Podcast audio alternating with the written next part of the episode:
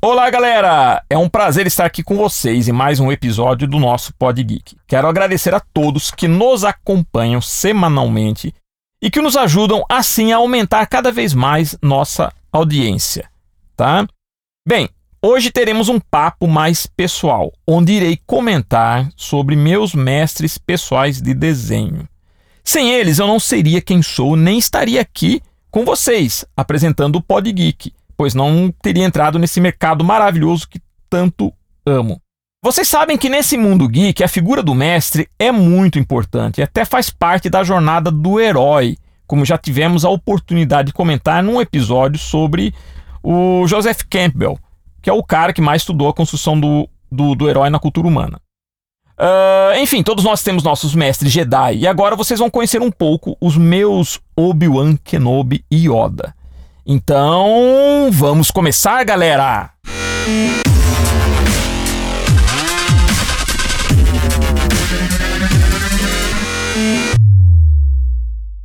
Vamos falar então da, da, das influências que eu tive na minha vida para seguir essa minha carreira de, de artista. Bom, eu sempre falo que eu sou essencialmente um artista de quadrinhos.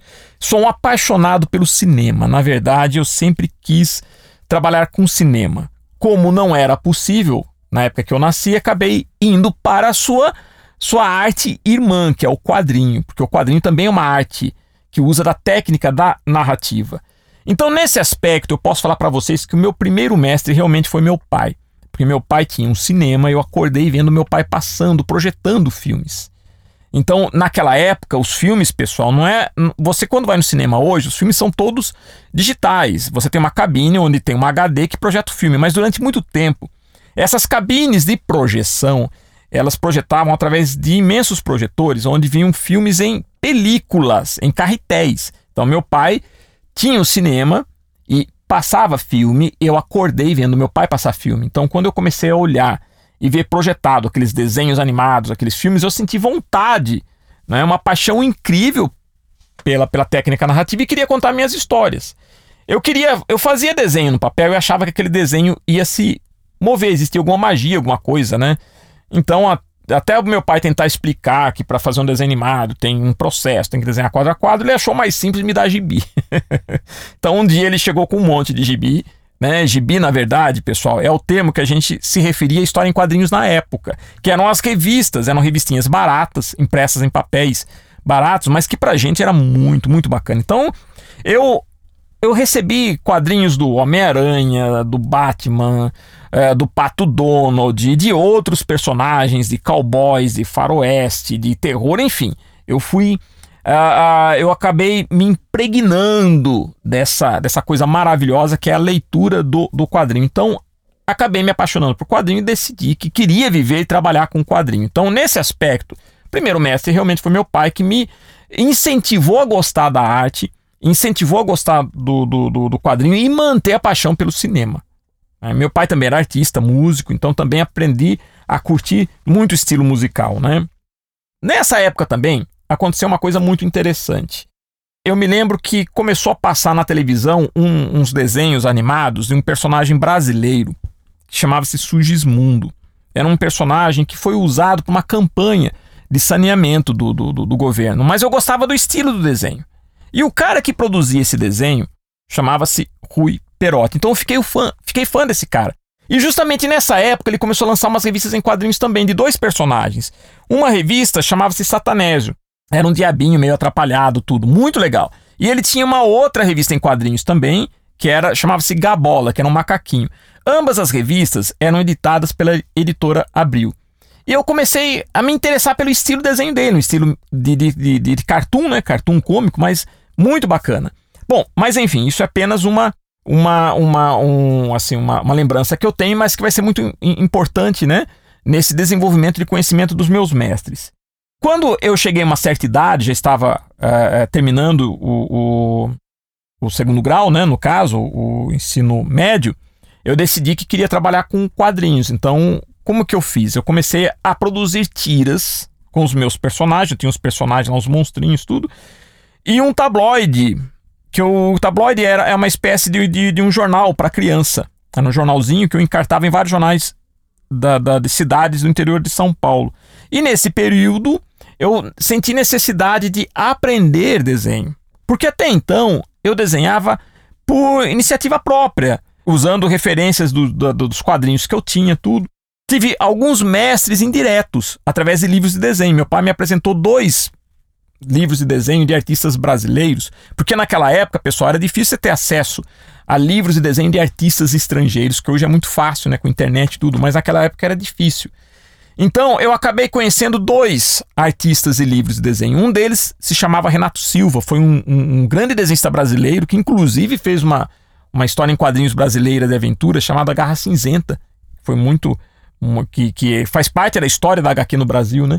E esse Renato Silva ele lançou uma série de livros de desenho chamado A Arte de Desenhar, onde ele, por temas, né? Eram livros é, é, de poucas páginas, mas que tinham vários temas. Então, arte de desenhar rosto, arte de desenhar anatomia, arte de desenhar cavalo. Meu pai começou a comprar esses livros, eu usava eles para treinar. Né? Foi a partir desses livros que eu descobri que, que para fazer um desenho você tinha um processo. Nunca fazia direto. Começava sempre por um esboço, por formas básicas, por proporções. Na sequência, ele me deu um outro livro do, do, de um artista chamado Jaime Cortez, brasileiro também, um livro muito bacana. E no livro Jaime Cortez tinha outros artistas brasileiros também dando dicas de desenho, inclusive o Maurício de Souza, que estava começando sua carreira. E tinha nesse livro Jaime Cortez algumas dicas de como desenhar os personagens do Maurício já naquela época, década de 70. Olha que bacana. Bom, mas então, avançando um pouco, eu nunca tinha frequentado escola de desenho. Então eu tinha a, a, aprendido a desenhar e fazer os meus trabalhos de tiras e desses jornaizinhos através dessa experiência é, de autodidata, usando livros que meu pai trazia e, e, como referência também os quadrinhos. Até que eu conheci um cara numa cidade perto de onde nasci, cidade que eu nasci, Piracicaba, e em Campinas, que é uma cidade próxima, conheci um cara que foi que eu considero o meu primeiro grande mestre do traço mesmo. Porque o meu pai foi aquele mestre que estimulou o desenho, a paixão pela arte. Né? Os meus mestres indiretos dos livros, que me ensinaram, que me mostraram que existia esboço, tudo. Mas o primeiro mestre Jedi mesmo do desenho, aquele que colocou a, a, o sabre de luz na mão, foi um cara chamado José Thanos Júnior. Na época ele tinha em Campinas um, um, uma escola chamada CLA, que era o, o, o Centro Latino-Americano de Artes. E lá eu tomei contato com o curso de desenho, onde ele ensinava estilos de, de, de desenho anatômico, desenhar o rosto, figura humana, né? E me ensinou principalmente aperfeiçoou o processo do desenho, mas me ensinou o poder do traço, o que, que é um traço, o que é uma finalização, o que são as técnicas de desenho. Então o Thanos ele aprimorou né, o, meu, o meu traço, o meu estilo e me mostrou como que era o processo do desenho.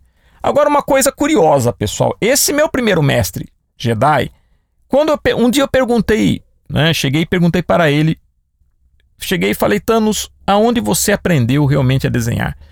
E ele comentou que quando ele era mais adolescente, ele tinha frequentado uma escola de artes em São Paulo, que era de um cara chamado Rui Perotti. Olha que interessante. Na hora eu vibrei. Putz, Rui Perotti. Rui Perotti era o cara que eu era fã. Eu cheguei e falei pro Thanos justamente isso. Cara, você estudou com um cara que eu sempre gostei eu, que eu li as revistas em quadrinhos dele, tudo, né? Olha que coisa louca. Mas enfim, depois que eu terminei esse curso, eu resolvi vir para São Paulo. Lógico, né? Aquela história do garoto do interior vindo para São Paulo para tentar a vida com artes. Olha só, a jornada do herói Joseph Campbell. Então eu já estava na minha jornada. Né? Eu era, era moço, então é, eu cheguei aqui e fui visitando vários lugares que produziam, né? Fui na Abril Jovem, quando tive o prazer de conhecer o grande Primádio Mantov, que já entrevistamos aqui no Pod Geek, já conversamos com ele. Né? É, na Editora Globo conheci um pessoal muito bacana também, Flávia Secantini, que me apresentou o, o núcleo editorial da Globo, mas o meu grande mestre mesmo desse período, eu fui trabalhar num lugar chamado Signo Arte. E o diretor e dono desse estúdio que produzia animação e quadrinhos era o cara chamado Rui Perotti. Olha só que coisa, pessoal. Veja como que o universo conspirou. Né? Eu fui trabalhar no estúdio do cara que eu era fã quando era garoto, do seu, desenho, seu estilo de desenho, e que foi mestre do meu primeiro mestre. Em outras palavras, eu fui, de repente, aprender com o Yoda. Tinha aprendido com o Obi-Wan e agora eu ia ser treinado pelo Yoda. Então foi um período maravilhoso. Então, meu mestre Rui Perotti foi o cara que é, me mostrou como que funciona o mercado de produção de desenho. Com ele eu aprendi como fazer história em quadrinhos dentro do mercado, o processo de produção do quadrinhos. Eu fui arte finalista da revista do Variguinho, trabalhei fazendo roteiro para a revista do Chaves e outros projetos que passaram por lá. Me tornei é, grande amigo, né? Da, da, fiz uma grande amizade com o filho dele, né? Me tornei um amigo do, do, do, do, que hoje é um dos maiores animadores do Brasil, que é o Guilherme Alvernaz. Enfim, o Rui Perotti, ele não está mais entre nós, né? O, o Rui Perotti ele faleceu, mas é, é interessante que nós tivemos uma amizade muito grande. Quando eu finalmente montei minha escola de desenho, minha primeira visual arte lá na cidade onde eu nasci, em Piracicaba, o Rui Perotti, ele foi visitar, inclusive estava desenvolvendo um projeto de curso de animação quando veio a falecer, né? Essa, essa é a minha trajetória, pessoal. Então aqui eu pude falar para vocês um pouquinho sobre é, um papo pessoal sobre os meus mestres de desenho. Então, o que eu aprendi em termos de desenho eu devo a esses mestres. É claro que depois fui aprimorando através de. Nunca parei de, de, de buscar conhecimento, tudo, mas esses mestres realmente foi, foram os que me passaram aquilo que é o conhecimento básico, conhecimento que me tornou o que eu sou. Então, eu agradeço muito a eles e é por isso que eu resolvi fazer esse episódio do Pod Geek em homenagem aos meus mestres Jedi. Então é isso, eu agradeço muito por vocês terem aqui escutado essa, essa história, espero que tenham gostado. Uh, vou deixar também para vocês as minhas redes sociais para que vocês continuem acompanhando a gente através da internet. O meu Instagram, Magno Visuarte, Facebook, Magno Artista. No YouTube vocês me encontram no canal Desenhando com Magno Brasil. Tá joia? Então, pessoal, fica aqui aquela nossa mensagem de sempre. Da mesma maneira que eu tive os meus mestres Jedi que me ensinaram a ser um herói, agora eu deixo a mensagem para vocês de que sejam heróis. Até a próxima.